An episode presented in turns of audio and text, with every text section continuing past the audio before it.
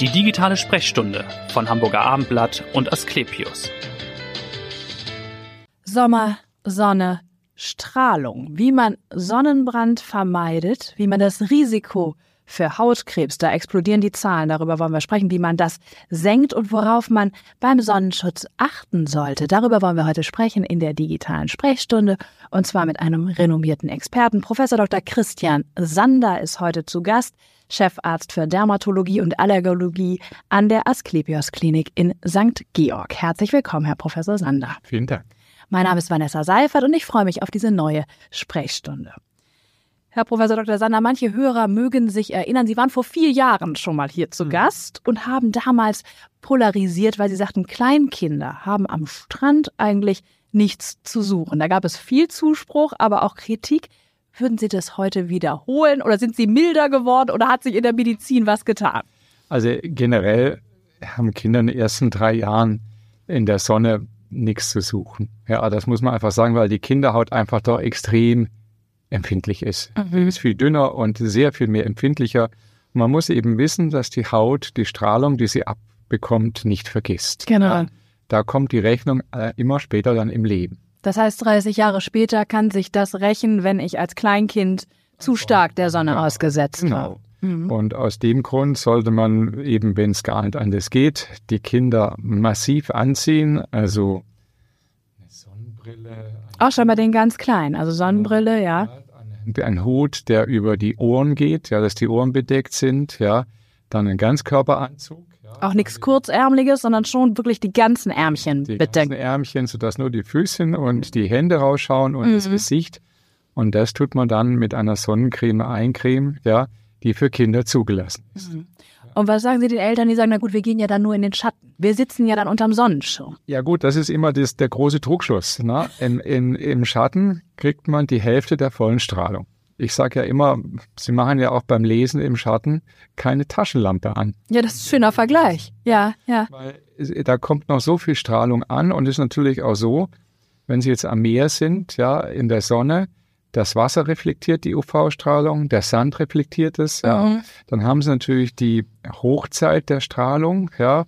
Das ist sozusagen von 10 bis 16 Uhr. Kommt natürlich auch ein bisschen drauf an, wo man ist. Wenn man Klar. am Äquator ist, dann ist es ein bisschen anders. Ja, ja. Äh, aber da kommt eben dann sehr, sehr hohe Strahlung an. Das heißt, in der Mittagshitze sollte man sowieso die pralle Sonne meiden. Das tun ja die Südländer, die Italiener, die Spanier, ne? Genau, also gerade italienische Verhältnisse, die sind ja dann drin, die rollen Mhm. sind zu, ja, genau. ja, und da, die kommen dann erst um 4 Uhr wieder an den Strand, ja, und da äh, kann man sich ja mit heutiger tollen Sonnencremes, mit tollem Lichtschutzfaktor, das hat sich ja unglaublich entwickelt, wenn man so noch an die 80er Jahre denkt, da gab es einen Lichtschutzfaktor mit etwa 20, ja, Ja, das ist viel zu wenig. ja, natürlich. Also heute gibt es ganz hochpotenten Lichtschutz, ja, Da gab es allerdings auch noch ein anderes Schönheitsideal. Ne? Da galt es ja auch besonders gebräunt zu sein. Und wer nicht gebräunt war, war auch nicht im Urlaub. Ne? Das hat sich ja zum Glück doch etwas gewandelt. Das ist richtig, ja. Und äh, da gibt's ja die Anekdote, dass äh, Coco Chanel da verantwortlich war für, die hatte ein Verhältnis mit dem Duke of Westminster, das war damals der reichste Mann auf dem Erdkreis. Und er hatte eine Yacht im Mittelmeer und da ist sie mit dem auf der Yacht gesegelt. Und als sie zurückkam nach Paris, war sie braun und sie fand es so toll, dass sie ihre Mannequins auf die Sonnenliege schickte. Ach so, okay. Also, ah, dieser Schönheitstrend. Ideal ihren Lauf, ja. Wahrscheinlich war die Zeit natürlich auch reif gewesen. Ja, Mhm. Wenn sie es nicht gemacht hätte, hätte Das hätte ein anderer gemacht, genau. Aber Sie haben schon eine gute Überleitung gebracht zum Thema Sonnencreme, Sonnenschutz. Ist ja auch ganz aktuell. Wir haben jetzt gerade auch gehört, die Niederlande haben kostenlose Spender aufgestellt oder nutzen die alten Corona-Desinfektionsmittelspender, um eben Sonnenmilch anzubieten. Sensationelle Idee. Ja, Großartig. könnte bei uns auch kommen. Also wäre eine Idee für unsere Küsten auch, oder? Unbedingt. Ja, Unbedingt, weil nicht jeder hat es dann wieder ver- dabei, dann hat man es vergessen, ja. ja. Oder die Sonnencreme ist schon ja, seit drei Jahren angebraucht, ja, und nicht mehr intakt. Ja, ja. Das ist äh, ja auch so ein Problem. Man sagt ja eigentlich maximal ein Jahr, ne? Darf man sie verwenden, oder? Ja. Genau. Und äh, dann ist natürlich toll, wenn sowas am Strand da ist. Ja, ne? Und dann ist natürlich auch so, wenn es natürlich was umsonst gibt, nimmt man vielleicht ein bisschen mehr, als wenn man es es selbst finanzieren muss. Stimmt, aber das wäre in dem Fall ja gut, weil Sie ja schon im Vorgespräch sagten, wir neigen dazu zu wenig zu. Richtig. Wir neigen alle dazu zu wenig. Also viel hilft viel in dem Fall. Also man soll, man soll das jetzt nicht fingerdick aufstreichen, aber man darf das nicht zu wenig. Mhm. Weil sonst hat es erfüllt nichts halt den Schutz. Okay. Ja. Was halten Sie von den Sprays? Die sind ja ein bisschen umstritten unter Dermatologen. Ich kaufe die ganz gerne, gebe ich zu. Ja, also me- meine Frau liebt die auch, ja. Und ähm, es ist so, dass der Spray natürlich auch den gleichen Mhm. Lichtschutzfaktor hat, ja, wie die Creme, ja. Man muss eben nur aufpassen, dass man nicht so, wie ich es letzte Woche gesehen habe, wo eine Großmutter ihren Enkel eingesprüht hat Ja. und ich gesehen habe, wie der ganze Wind den Ja. Sprühstoß da Und beim Kind kam nicht so viel an ein dann. Kind kann nicht so viel an, also muss da schon genau schauen, Mhm. dass das auch da wirklich alles ankommt und auch, dass die Stellen bedeckt sind. Ja, da, wenn man natürlich so ein Spray hat, hat man nicht so wie bei der Creme so einen farblichen Gut, das Kontrast, stimmt. dass Ja. sie dann sehen können, ähm, War ich da schon oder? bin ich da schon oder habe ich noch eine Stelle vergessen. Und sagen Sie immer 50 plus beim Lichtschutzfaktor, egal wie vorgebräunt, egal welcher Hauttyp ich bin. Gut, also das ist natürlich so. Also Hauttyp 1, der praktisch nie braun wird. Ja. blond, rothaarig, blaue Augen, ja, das ist Hauttyp 1, ja, kriegt eigentlich immer einen Sonnenbrand, ja, ab einer gewissen Zeit, meistens so nach einer Viertelstunde, ja, in der Mittagssonne. Und der braucht schon Lichtschutzfaktor 50. Jetzt vielleicht nicht für die Abendsonne. Ja. Mhm. Aber wenn sie natürlich jetzt schon sehr braun sind, ja, weil sie die Sonnencreme vergessen hatten, ja, Zu wenig genommen. so bekamen, Also dann ist es natürlich schon gut, wenn Sie in der Mittagssonne 50 nehmen, weil Sie natürlich dann auch die Schäden ein bisschen reduzieren, die durch das UV-Licht passieren. Ja. Abends und so geht dann schon der Lichtschutzfaktor 30. Ja. Natürlich auch wichtig, wenn Sie jetzt, wenn wir schon über die Sonne reden, auch über die Hautalterung. Ja, die Hautalterung ist ja sehr durch die Sonne auch bedingt, ja. Die Sonne und zusammen mit der Zigarette ist natürlich der Turbolader für die Hautalterung. ja. ja. Und deswegen haben die Damen ja auch in ihrem Tageslichtcreme oftmals, äh, in der Tagescreme oftmals auch einen Sonnenschutz. Stimmt, mittlerweile ist es schon äh, stark vermischt. Auch da, ne? Ist der 30er gut? Also zum Beispiel, wenn Sie jetzt hier aus dem Studio raus, Mhm. um die Ecke, zum Kiosk oder sowas, Ja. ja. in der prallen Mittagssonne, haben Sie dann wunderbaren Schutz, da brauchen Ja. Sie keinen 50er. Okay, aber sonst gilt ja grundsätzlich, würde ich ja erst Make-up auftragen und dann die Sonnenmilch und nicht andersrum. Genau. Ne, sonst äh, nehme ich den Schutz wieder weg. Ja. Was halten Sie als Dermatologe von diesen Après-Sun-Geschichten? Hilft das nochmal nachzucremen? Ja, Gut, ich meine, Apressant pflegt natürlich auch die Haut, aber letztendlich ist es so, Schäden, die passiert sind, ja, die sind eigentlich dann nicht mehr so zu Hm. Also die ba- wische ich damit nicht, creme ich damit nicht weg, dass ich da, ich war zu viel in der Sonne und nehme dann jetzt das äh, erfrischende Après-Sun-Produkt. Und wichtig ist natürlich auch zu wissen, dass dieser Lichtschutzfaktor 50 zum Beispiel nicht den ganzen Tag beim Sonnenbrand hi- äh, hilft. Ja? Ja. Je nach Hauttyp. Ja? Also Das Okay. heißt nur, dass sie 50 mal länger in die Sonne gehen können, als wenn sie nichts aufgetragen hätten. Okay, aber die Zeit verlängert sich auch nicht automatisch, wenn ich dann nochmal creme. Das ist ja auch ein Trugschluss. Das ist auch ein Druckschluss. Nochmal Creme müssen sie nur dann, wenn sie jetzt im Wasser Ja. Es gibt ja auch Sonnencremes, die relativ ähm, wasserresistent sind, Mhm. aber ein bisschen was geht halt wahrscheinlich immer ab. Ja? Ja. dass sie dann wieder neu auftragen. Oh. Oder wenn sie jetzt gleich, äh, nehmen wir an, sie schmieren sich an, gehen, in den Tisch, gehen sie ins T-Shirt und gehen dann zum Strand und Ja. ziehen das T-Shirt wieder aus, ist natürlich auch einiges im T-Shirt drin. Richtig, richtig. Also, dass man da einfach nochmal nachträgt dann. Ja.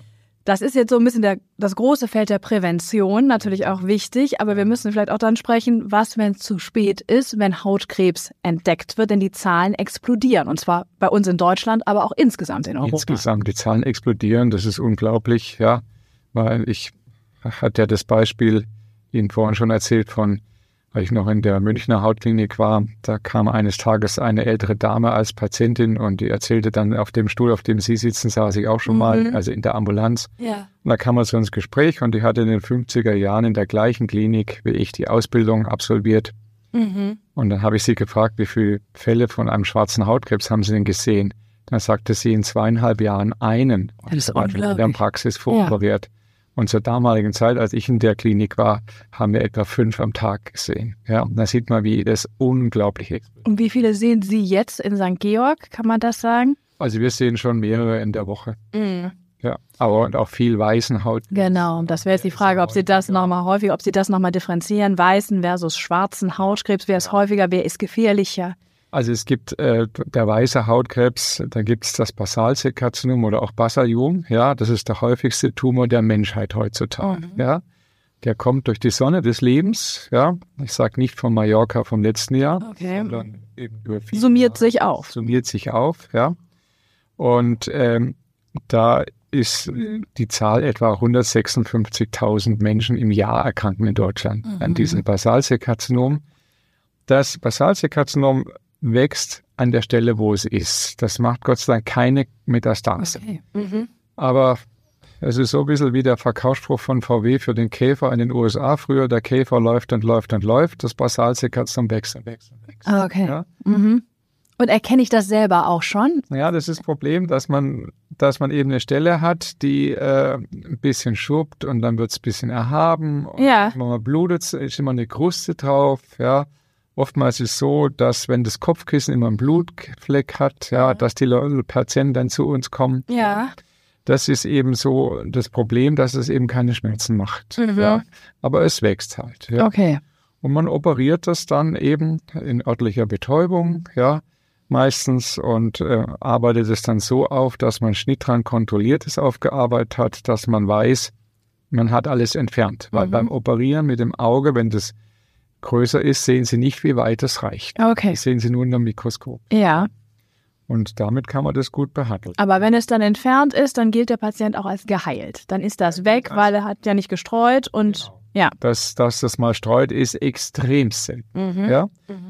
bisschen anders ist beim Stachelseekarzinom. Das ist auch hauptsächlich im Gesicht, also die Partien des Körpers, wo das meiste Sonnenlicht hinkommt. Ja.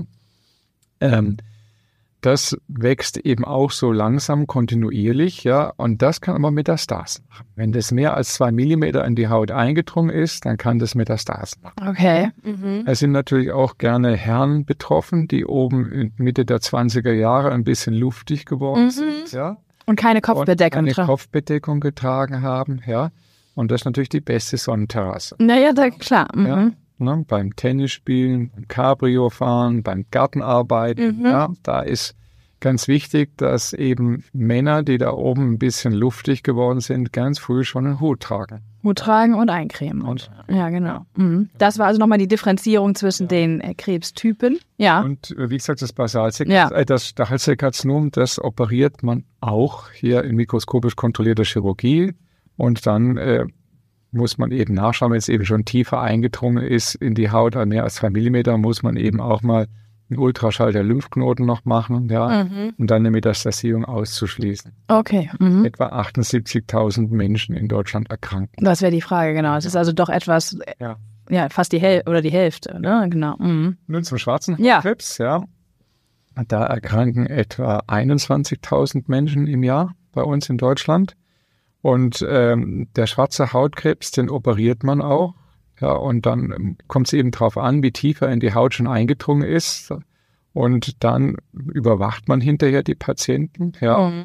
und schaut eben nach. Aber es ist natürlich jetzt seit den letzten etwa zehn Jahren unglaubliche Erfolge in der Therapie mit den neuen äh, Substanzen, die hier Arzneimittel zur Verfügung stehen. Ach so, Ja. okay. Mhm. Dass der schwarze Hautkrebs doch einiges von seinem Schrecken verloren hat. Das heißt also, nach dem Eingriff äh, nochmal eine medikamentöse Behandlung. oder? Nur, nein, nur wenn Metastasen. Nur wenn Metastasen da sind, dann würde man Es nochmal. gibt, wenn Ja. er schon relativ äh, tief eingedrungen ist, kann man auch eine adjuvante Therapie noch machen. Die ist dann eigentlich dann auch äh, Stand der Technik, Ja. sagen ja. Aber man macht, äh, schaut eben mal nach, wie tief es ist und schaut nach, ob es irgendwo gestreut hat oder ob es nicht gestreut hat und orientiert danach die Therapie. Ja, vielen Dank schon mal, Herr Professor Dr. Sander. Vielleicht nochmal, man merkt schon, Sie brennen, wenn man das so sagen darf, bei Sonne für Ihr Fach. Ja. Warum äh, Dermatologie? Was hat Sie daran oder fasziniert Sie bis heute an dem Fachbereich? Ja, was mich mich fasziniert an dem Fach, dass sie was sehen an der Haut, ja, Mhm. und sie können auch auf Erkrankungen im Innern hier ähm, Rückschlüsse treffen, ja.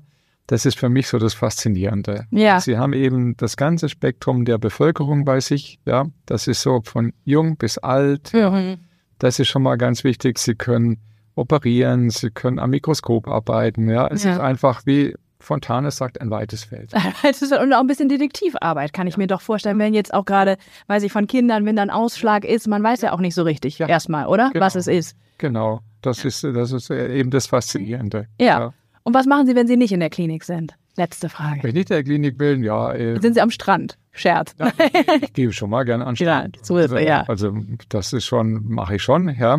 Natürlich im Schatten und ich ziehe mich auch an und treibe mich gut ein. Ja, Äh, ich spiele gern Golf, ja, ich gehe gern wandern. Ja, Mhm. das sind so meine. sind also viel draußen auch Ja. unterwegs. Genau.